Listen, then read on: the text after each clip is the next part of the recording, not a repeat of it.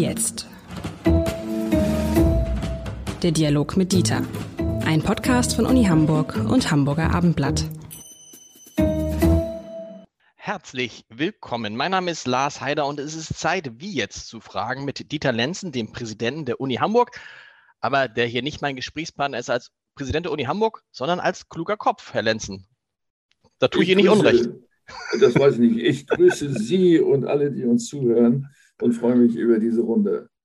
Und ich habe mir überlegt, wollen wir heute mal sprechen über die Frage, wie gehen wir eigentlich mit unseren Alten um?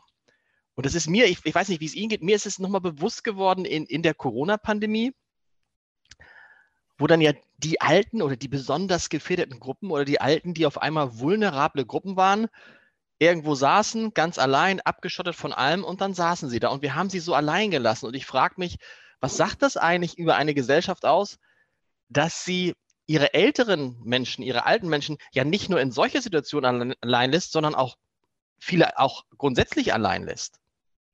Ja, genau. Ich meine, wir müssen uns äh, überlegen, wen wir eigentlich zu den Alten zählen. Äh, reden wir äh, über die sehr Alten, also jenseits der 80, oder reden wir eher über Senioren jenseits der 60 bis unendlich. Äh, das Statistische Bundesamt geht davon aus, dass man zu den zumindest Senioren gehört, wenn man über 60 ist. Und äh, das ist eine beträchtliche Gruppe. Das sind 24 Millionen Bürger der Stadt, also, äh, nee, der, des Landes, Entschuldigung. Und äh, wir äh, müssen natürlich auch bedenken, dass das eine politisch relevante äh, Gruppe ist. So, und ein Teil davon, die über 80-Jährigen, äh, aber auch schon die über 70 sind, die also aus dem Berufsleben heraus sind, ähm, sind diese Gruppe, die sehr angewiesen ist auf Kommunikation. Ähm, es hat äh, Befragungen gegeben, ähm, welche Ängste Menschen über 60 am ehesten haben, also über 60 schon. Und dann ist äh, ganz dominierend die Frage von Trennung, also von Kommunikationsverlust. Das ist ganz wesentlich. Sie ist aber witzigerweise nicht so groß wie bei den, äh, bei den 18- bis 29-Jährigen. Die haben am meisten Angst, dass sie ihren Partner, ihre Partnerin äh, verlieren und die ihnen abhanden kommen. Äh, dennoch, äh, das ist ein Thema, übrigens eins für die gesamte Gesellschaft. Das heißt, äh, das Wichtige, die, die Beziehungen, die persönlichen Beziehungen sind bei alten Leuten natürlich besonders zu berücksichtigen. Und wenn sie plötzlich isoliert werden, ähm, dann ist das, was man als Depravation bezeichnet, also ein Prozess, in dem man dann ähm, abbaut, intellektuell abbaut, äh, möglicherweise äh, sich auch nicht mehr für sein Äußeres interessiert, für ordentliches Essen und so weiter. Dieser Prozess ist dann äh, eingeleitet. Ja, aber ist es nicht grundsätzlich problematisch, dass die Älteren ähm, im Laufe ihres Lebens auf einen Status der Einsamkeit zusteuern, weil wir eben nicht mehr das haben, was ich früher toll fand, dass die Alten auf ihr alten Teil gezogen sind, zum Beispiel in der Landwirtschaft, aber mit dem Jungen, mit den Jüngeren, mit der nächsten Generation und der übernächsten Generation zusammengelebt haben. Das war doch eigentlich ein, ein großartiges Modell, von dem alle etwas hatten. Die Alten waren bis zuletzt gefordert, ne? also konnten sich nicht gehen lassen, wenn man so will, mussten noch kochen, mussten sich um die Kinder, um die Enkelkinder kümmern und die Jüngeren konnten von den Alten lernen und so weiter und so weiter. Warum ist das eigentlich heute bei uns nicht mehr so? Also ich weiß nicht, ob das eine Lesebuchidylle ist, äh, die man dahingehend und hinterfragen muss, ob sie wirklich je bestanden hat. Im ländlichen Bereich ja, klar, das kenne ich auch. Ähm, aber in den großen Städten, wo es äh, eine arme äh, Arbeiterschaft gab, da konnten solche Verbünde gar nicht funktionieren. Es waren im Übrigen die Menschen auch sehr viel früher gestorben, sodass also sie das dann traurigerweise nicht betraf. Ähm, ja, funktionierende Familienbande, Beziehungen oder auch Freundesbeziehungen sind ein ganz wesentlicher äh, Faktor. Es gibt in der Psychologie die Rede von den drei Bs. Was führt zu einem glücklichen Leben? Das sind Beziehungen, Bildung und Bewegung. Beziehungen, Bildung und Bewegung. Wenn jetzt die älteren Menschen die Beziehungen verlieren, Bildungsmöglichkeiten nicht ausreichend groß sind äh, und sie aufgrund ihres körperlichen Zustandes auch Bewegungsmangel erleiden, dann führt das zu einem rapiden, äh, nicht nur Wohl, Wohlgefühlverlust, sondern vor allen Dingen auch äh, zu einer äh, Verschlechterung der Konstitution. Müssten da nicht die Jüngeren ein Interesse daran haben, aus Eigeninteresse und aus Interesse an ihren Eltern, an ihren Großeltern, dass man eben nicht versucht, möglichst mit 18, 19 sofort auszuziehen, sondern dass man kurz innehält und sagt, gibt es eine Art des Zusammenlebens, die uns alle über Generationen trägt? Wenn das räumlich, wenn das räumlich möglich ist, was ja, es gibt ja viele, die große Häuser haben, wo man sagt, da ginge es schon. Ja, es ist erstaunlich, wie viele auch der älteren äh, große Häuser äh, haben. Ich war ganz überrascht, dass äh, bei den über 70-Jährigen fast 50 Prozent in einem Eigenheim wohnen ähm, egal, oder eine Eigentumswohnung, egal welchen Umfang sie haben äh, mag. Äh, ja, man könnte diesen Gedanken haben, aber wir müssen natürlich auch an die Entwicklung der Jüngeren denken. Und in der Phase des jungen Erwachsenenalters, also sagen wir zwischen 17, 18 bis 22, 23, 24, gibt es äh, eine Entwicklungsphase, die man bezeichnet als Ablösung vom Elternhaus äh, auf der Seite sozusagen des jungen Menschen, der das schaffen muss, seine eigenen Normen äh, zu entwickeln und sie zu befolgen, seinen eigenen Lebensstil. Und das wird natürlich erschwert, wenn er oder sie unter der Knute oder dem Einfluss sozusagen des Milieus des Elternhauses bliebe. Äh, das war früher ja aus ökonomischen Gründen gar nicht anders denkbar auf dem Lande. Das hatte ja auch seinen Sinn. Also wenn wir daran denken, müssen wir diese Ablösung möglich machen. Auf der anderen Seite dieses Prozesses, also dieser Ablösung, steht die Figuration des sogenannten Empty Nest. Das heißt, das leere Nest ist eine schwere psychologische Herausforderung für die hinterbliebenen Eltern, ähm, sodass es darauf ankommt, im Grunde nach einer Phase von vier, fünf Jahren eine, ähm, eine Wiederfindung einer Beziehung auf einem neuen, anderen Niveau mit durchaus getrennten Normen, aber der großen Gemeinsamkeit einer gemeinsamen Herkunft, eines gemeinsamen Erlebens äh, zu führen. Aber das ist ja der interessante Punkt. Dann kann man sich doch vorstellen, es gibt eine Phase, wo die Kinder sich von den Eltern abnabeln und dann aber vielleicht nach einer Phase von fünf oder zehn Jahren wieder zurückkehren. Genau so ist es. Und wenn das funktioniert, und wir alle kennen Menschen oder äh, Elternhäuser und junge Menschen, wo das gut funktioniert hat, wo man dann auch wechselseitig äh, das sich geändert habende Milieu respektiert und die äh, verschiedenen Weltbilder respektiert, dann ist das eine gute Chance auf eine funktionierende Form des zusammen, nicht Lebens, aber zusammen Existierens, ähm, die dann auch bis zum Lebensende der älteren Menschen äh, dauern kann. Sie haben es gesagt, die drei großen Bs, Bewegung, Bildung, Beziehung. Wie wichtig ist denn im Umgang mit Älteren, dass wir eben nicht so sklavisch sagen, also mit 65 irgendwas ist Schluss mit Arbeiten, sondern dass wir viel stärker auch in unserer Gesellschaft verankern, wenn du Lust hast, dann arbeite doch bis zu deinem letzten Tag. Äh, ja, äh, das äh, würde ich auch äh, dringend unterschreiben, aus der eigenen Erfahrung heraus, wie man sich leicht denken kann. Ich werde dieses Jahr 74 und bin immer noch berufstätig. Das ist natürlich eine privilegierte Position, wenn man nicht im Bergbau arbeiten muss, ähm, so dass das natürlich nicht für jeden gelten kann. Aber die Ideologie, die wir ja über viele Jahre gehabt haben, die Frühverrentung so früh wie möglich zu machen äh, und das als einen sozialen Fortschritt zu verkaufen, diese Ideologie äh, wird man äh, ablegen müssen, schon aus Gründen der Finanzierung des Rentensystems das zeigt sich ja auch. Äh, rechnerisch kann niemand mit 65 aufhören. Faktisch natürlich schon, weil dann unter Umständen die Kraft nicht reicht. Ähm, aber äh, es gibt sehr viele Berufe und in einem wachsenden Maße Berufe, äh, bei denen äh, die körperliche Tätigkeit keine große Rolle spielt und wo man sagen kann, warum soll man das nicht ausgleichen, äh, ausgleiten lassen? Das muss ja nicht äh, ein, ein Job mit 40 Wochenstunden sein. Es kann ja auch weniger sein äh, und äh, dann trotzdem noch erfüllend.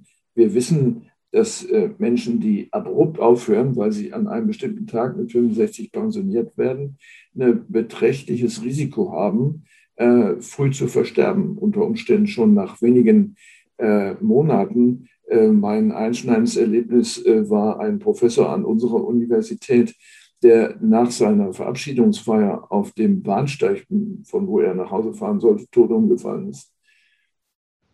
Liegt, liegt daran, weil es dann, weil es für, den, für, für, für die Psyche, für den Körper zu abrupt kommt? Das kann man versuchen so zu erklären. Ich kenne den Fall natürlich nicht medizinisch, aber es ist in der Tat so, wenn die Menschen sich nicht äh, arrangiert haben oder sich überhaupt auseinandergesetzt haben damit, dass sie in eine neue Lebensphase äh, fallen, die ganz anders aussieht als vorher, äh, dann kann so ein Leeregefühl oder so eine äh, Angst, wie kann ich diese dann jetzt kommende Existenz überhaupt bewältigen, dann kann die eine Rolle spielen. Die traditionellen Gesellschaften noch bis zum Ende des 19. Jahrhunderts in den besonders religiös geprägten äh, ländlichen Kulturen äh, lebten nach einem äh, zwölf Stufen äh, Lebenslauf, in dem an dem Übergang von einer Stufe in die andere immer rituelle Handlungen äh, lagen, ähm, die die Funktion hatten, der Person klarzumachen, du bist jetzt nicht mehr Person der Lebensphase, sagen wir C, sondern als solche töten wir dich und du bist jetzt eine Person der Lebensphase D.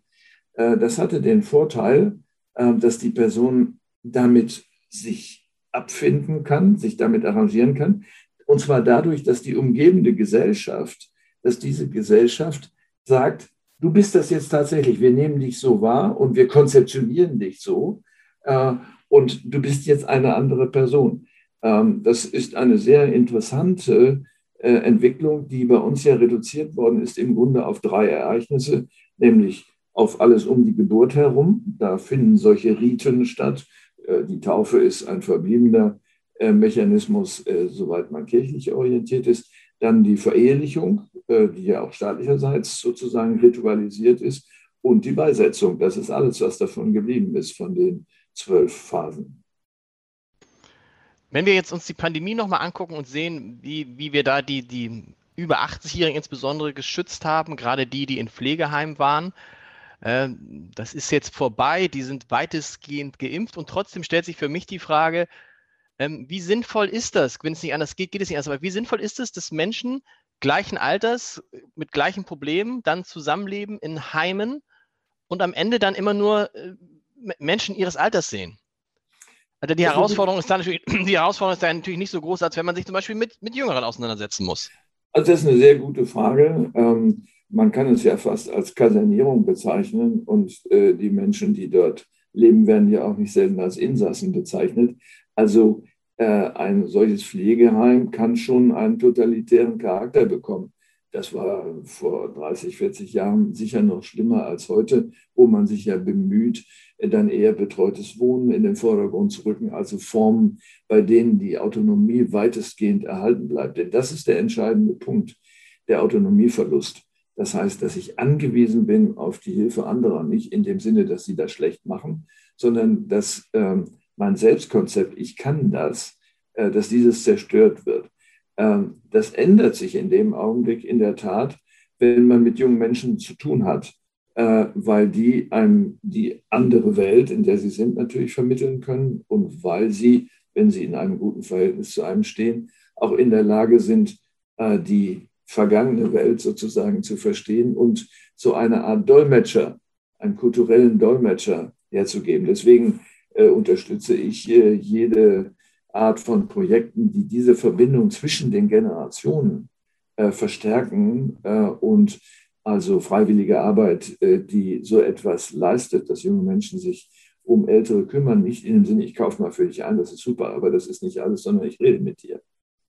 Und da geht es ja auch ein bisschen um Respekt auch vor den Alten. Ich fand es manchmal schwierig in der Pandemie, wenn dann einige Leute gesagt haben, oh, das machen wir alles nur für diese Alten, die sowieso nicht mehr lange zu leben haben.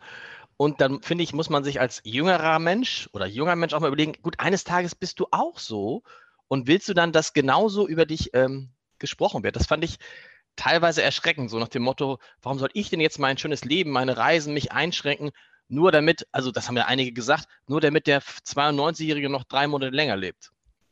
Ja, solche Äußerungen hat es in der Tat gegeben. Die sind menschenverachtend und äh, im Grunde strafwürdig. Äh, das äh, geht nicht und äh, die Politik hat sich ja danach auch nicht gerichtet. Wenn Sie intoniert haben, dass ähm, die Menschen in Kürze ja selber in der Lage sind, ist vielleicht der Altersaufbau der Bevölkerung nochmal zu betrachten.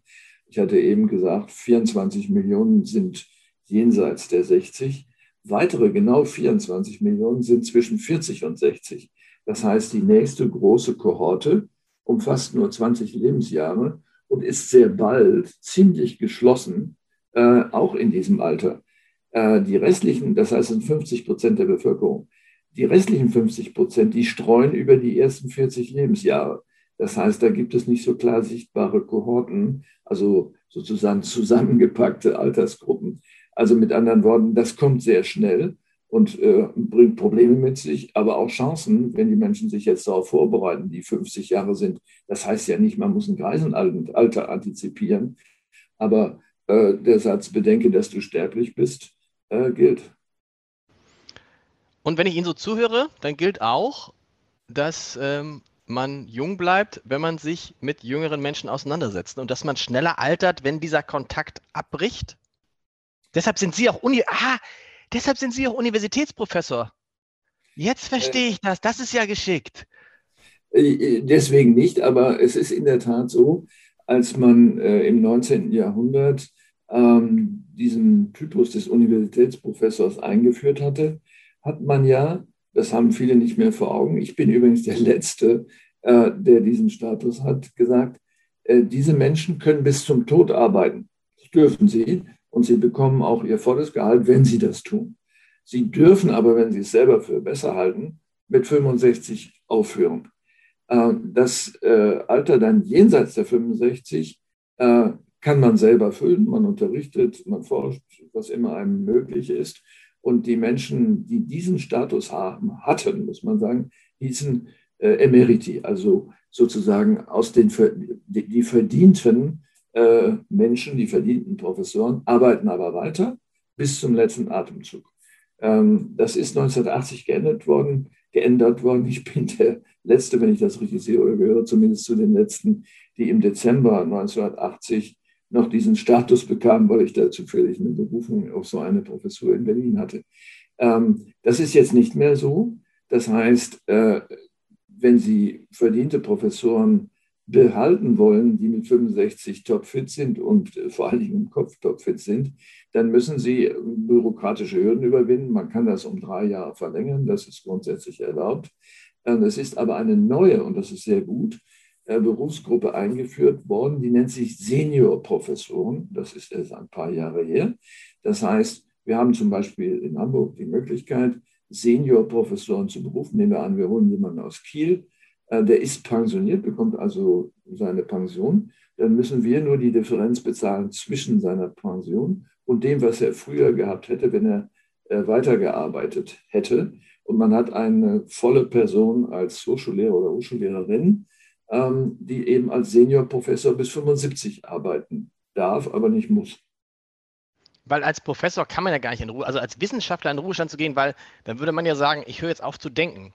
Das ist ja Quatsch. Ja, du kannst ja nicht von, mit 65 ja, sagen, so danke, genug gedacht, ich, äh, ich kümmere mich jetzt um meine Blumen. Ja, das ist richtig, äh, aber Sie haben dann natürlich äh, ein Bild von einem Geisteswissenschaftler vor Augen, der zwischen seinen Büchern sitzt und natürlich äh, ungebrochen weiterarbeiten könnte. Aber das ist ja nicht der Normalfall.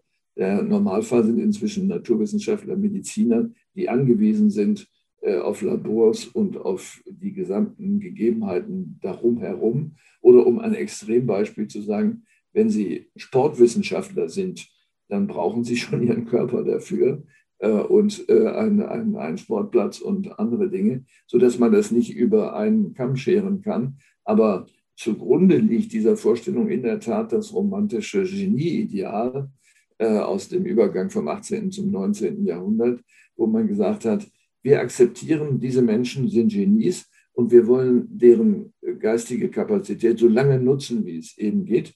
Und das hat der Person dann natürlich auch genutzt, weil sie weitermachen konnte.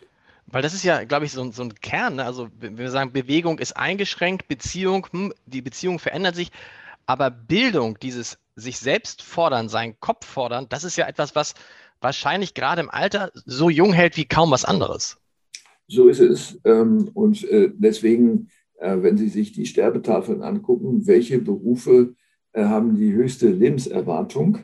So war das über viele, viele Jahrzehnte das, der Beruf des Professors und der Professorin, damals noch mehr Professorin, also männlichen Geschlechts.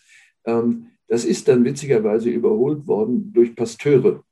Die haben noch höhere Lebenserwartungen, aber die Professoren und Professorinnen sind immerhin noch auf dem zweiten Platz. Äh, das ist doch ein Ansporn, sich in der Jugend hinzusetzen und zu sagen, Ich arbeite 18 Stunden selbstverständlich, um diesen Status zu erreichen, äh, aber habe damit auch eine gewonnene Lebenserwartung.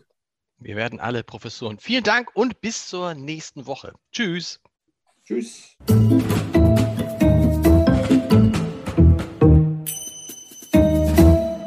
Weitere Podcasts vom Hamburger Abendblatt finden Sie auf abendblatt.de slash podcast.